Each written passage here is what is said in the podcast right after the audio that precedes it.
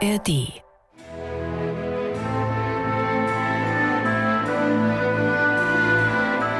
MDR Klassik, die Bach-Kantate mit Maul und Schrammeck.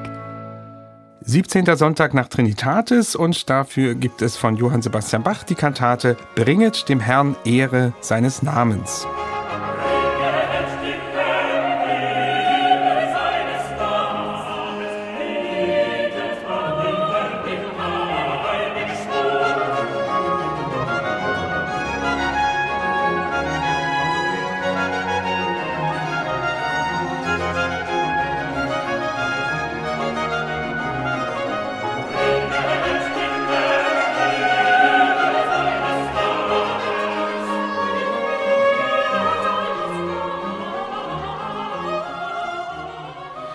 Ja, so klingt schon mal der Eingangschor. Bei dieser Kantate ist nicht ganz klar, wann sie in Leipzig erst aufgeführt wurde. Und das hat unter anderem auch mit dem Text zu tun. Der weist nämlich mal wieder so ein wenig auf Christian Friedrich Henrizi hin, also auf Picander, den Dichter, mit dem Bach viel zusammengearbeitet hat.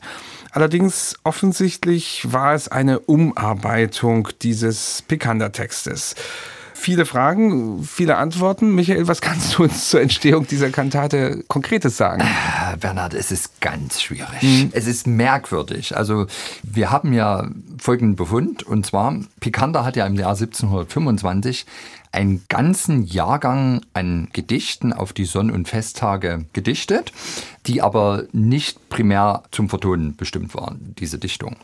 Und Bach hat sich in einigen wenigen Fällen an diesen Versen bedient und sie als eine Art Steinbruch für eine Kantate verwendet. Zum Beispiel Kantate BWV 19, es erhubt sich ein Streit. Mhm.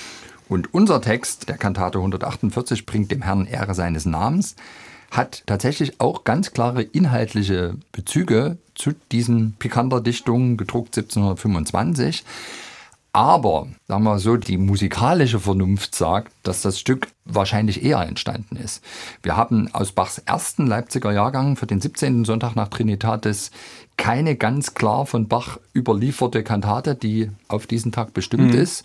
Und unser Stück hier gehen manche davon aus, dass es tatsächlich das Stück war, was eben 1723 komponiert wurde. Musikalisch würde ich sagen, würde es sehr gut in diesen ersten Jahrgang seinen vielfältigen Formen passen. Wir haben einen großspurigen Eingangschor mit zwei Fugen ganz vertrackt gemacht. Passt sehr, sehr gut auch zu anderen Stücken aus dem ersten Jahrgang. Wenn dem so wäre, hätte praktisch Picander für seine 1725er Dichtung sich bei diesem Kantatentext oder bei einer dritten Dichtung, die wir gar nicht kennen, wo sich vielleicht beide, unser unbekannter Textdichter von Kantate 148 und Picander bedient haben. Ja, also ich würde auf jeden Fall sagen, das Ganze ist Bach. Das Problem ist, es gibt keine Primärquellen. Also es gibt mhm. Bachs originale Partitur nicht, ist auch nicht das originale Aufführungsmaterial, sondern eben wirklich erst Quellen aus deutlich späterer Zeit. Und deswegen tappen wir da im Dunkel. Und die große Frage ist natürlich auch wirklich bei Picander, als der so 1724, 25 offenbar erst anfing, sich diesem Thema geistliche Dichtung zu widmen. Vorher hat er ja vor allem so Hochzeitsgedichte gemacht. Knallharte, erotische Schilderungen. So unglaublich, was er da so Dafür getan hat. Dafür war er ja auch beliebt, ne? Total. Ja. Hm. Vielleicht hat er sich dann einfach auch erstmal so eine kleine Bibliothek an geistlichen Dichtungen besorgt hm. und hat sich im Grunde an denen entlang gehangelt. Und das könnte vielleicht diesen Befund hier erklären. Aber so richtig wissen wir es nicht. Was man nur sagen kann, das Stück ist definitiv vom Bach, denn die Kantate ist verdammt gut, auch wenn sie so ein bisschen unterm Radar segelt. Mhm. Ja, man hat sie eigentlich nicht so drauf. Also wer auch immer den Text jetzt, den konkreten Libretto-Text hier geschrieben hat. Wie hat dieser Dichter denn Bezug genommen auf das Evangelium des Tages? Das ist die Heilung eines Wassersüchtigen am Sabbat.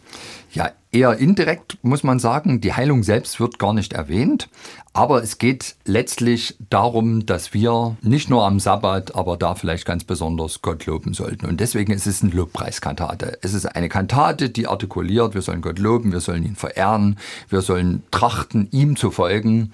Hängt ja einfach auch damit zusammen, Jesus in diesem Bericht aus Lukas 14, Heilung eines Wassersüchtigen, der fragt ja da die Schriftgelehrten, ist es praktisch richtig, am Sabbat zu heilen oder nicht? Und die Pharisäer weichen aus und das Ganze bleibt irgendwie offen. Mhm. Und als Quintessenz bleibt, glaube ich, Gott loben, Danke sagen kann man gar nicht genug. Und deswegen auch am Sabbat. Und wie das jetzt so mit dem Heilen sich verhält, ist ein anderes Kapitel. Mhm.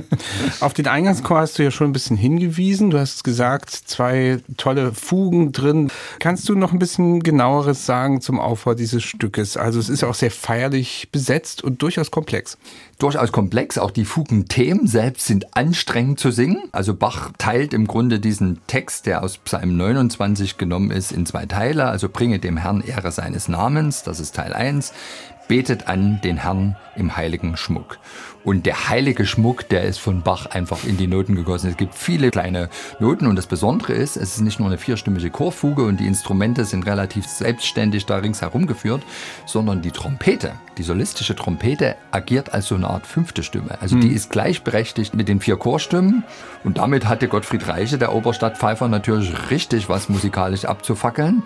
Also sehr ausführliche Fugenexposition mit der Trompete als Quinta Vox. Das gibt's nicht so oft.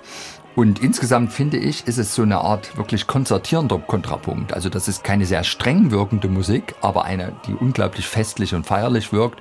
Ich finde, es klingt sehr an auch mal die Kantate, die Bach in seinem ersten Jahrgang auf den Neujahrstag komponiert hat. Singe dem Herrn ein neues Lied. Hm. Ganz, ganz ähnliche kleinteilige Fugenthemen.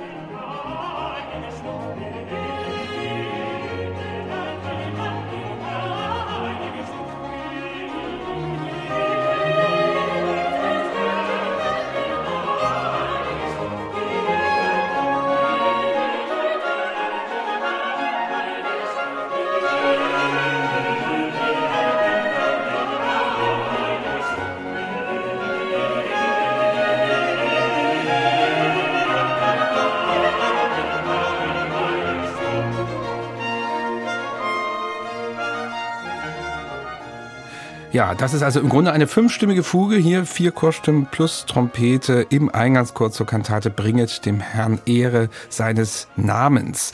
Danach gibt's eine Tenorarie unmittelbar danach, die beginnt mit dem Text Ich eile.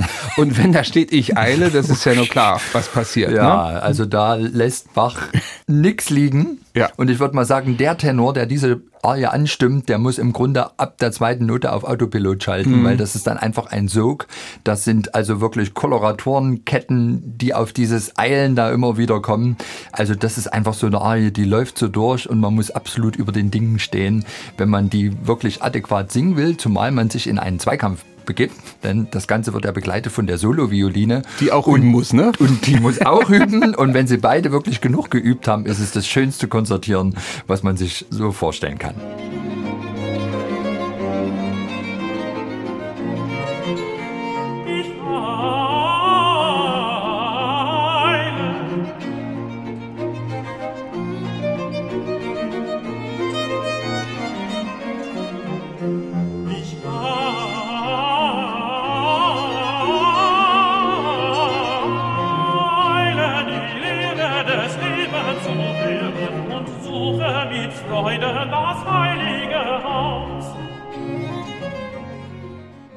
Ja, da wird also geeilt und dann gibt's als zweite Arie in dieser Kantate eine Altarie. Da darf die Violine dann mal ausruhen und dafür äh, tritt aber der Oboenchor dazu. Mund und Herze steht hier offen, so heißt es im Text.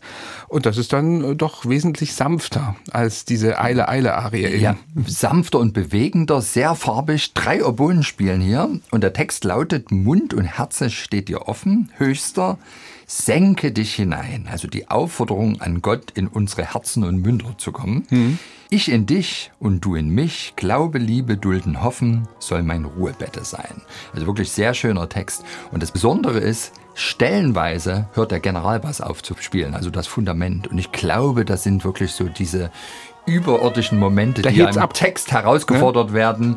Gott senke dich in uns hinein, mach uns damit sozusagen göttlich. Also da verlassen wir hier die Erde, das Irdische, da wird's ganz besonders und das ist schon toll gemacht.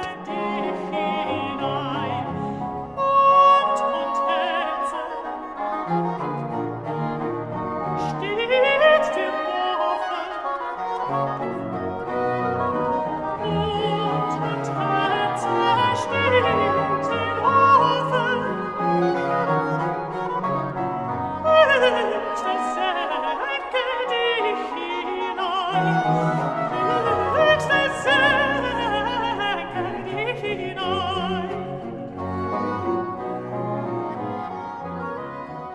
Ja, das ist die Altarie in dieser Kantate und dann ist sie auch schon fast zu Ende, diese Kantate zum 17. Sonntag nach Trinitatis.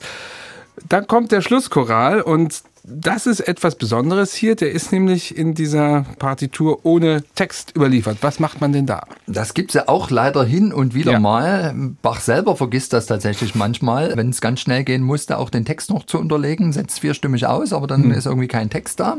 Hier in dem Fall haben schlichtweg die Kopisten, die dieses Stück überliefert haben, eben auch keinen Text eingetragen. Vielleicht war er auch schon in Bachs Vorlage nicht. Und nun ist es dummerweise eine Melodie, auf die es viele, viele Texte gibt. Hm. Das ist ja auch nicht ganz selten so im protestantischen Gesangbuch. Und dann kann man jetzt nur gucken, was passt hier irgendwie inhaltlich. Also ich meine, das Ganze ist eine Lobpreiskantate, also Gott der Höchste wird wirklich auf Teufel komm raus gelobt, äh, wenn man das so sagen darf. Hei, hei, hei, hei. Letztlich muss man jetzt einfach durchblättern. Was sich so ein bisschen durchgesetzt hat, ist, es gibt ein Lübecker Choral auf meinen lieben Gott. Da die Schlussstrophe, die passt eigentlich ganz gut. Da heißt es, Amen zu aller Stund, spreche ich aus Herzensgrund.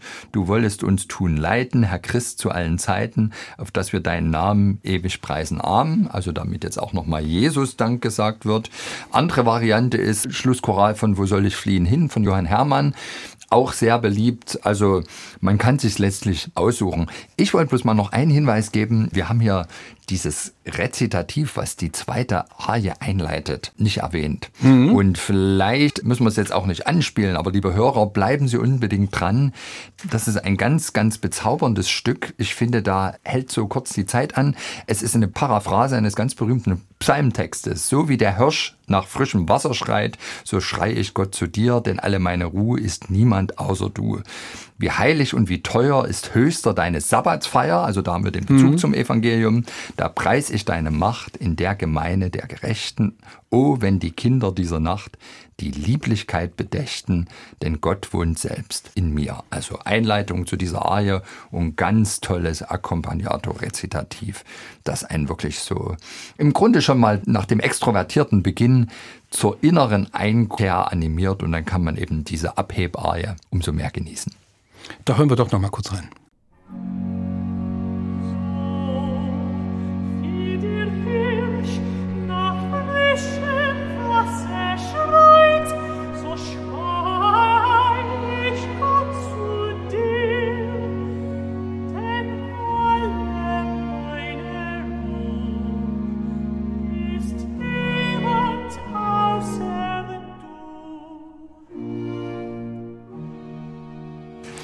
Ja, das war der Blick zurück auf das erste Rezitativ dieser Kantate. Zusammenfassend lässt sich ja sagen, du hast es auch schon mal gesagt, hier wird's gelobt, auf Teufel komm raus. Ist das eine Kantate, die erstens an sich vielseitig einsetzbar wäre und trotzdem zweitens kaum bekannt ist? Ja und ja. Also der Text passt natürlich wirklich, glaube ich, zu vielen Anlässen. Mhm. Und vielleicht kann man den am Ende auch zu irgendwelchen Kasualien musizieren. Und ja, wir haben jetzt mal wieder den Fall, hatten wir ja auch schon vor ein paar Wochen, zwei, drei Kantaten. Man hat sie nicht so drauf, aber wenn man sie dann hört, findet man in jedem Satz etwas ganz Besonderes. Schon allein dieser Eingangschor ist einfach Bach auf der Höhe seiner Leipziger Meisterschaft. Und man fragt sich dann immer, hey, warum ist dieses Stück mhm. eigentlich nicht auch so berühmt? Total lohnt auch für den Chor. Ist viel Arbeit, aber mhm. wenn es dann einmal läuft, wahnsinnig schön. Ja, also wenn dieses Stück zum ersten Jahrgang gehört, muss man einmal mehr staunen, wie Bach eben auch das im Wochentakt damit eingegliedert hat, so einen schönen Lobpreis zu komponieren. Alle Hüte und Perücken ab dafür.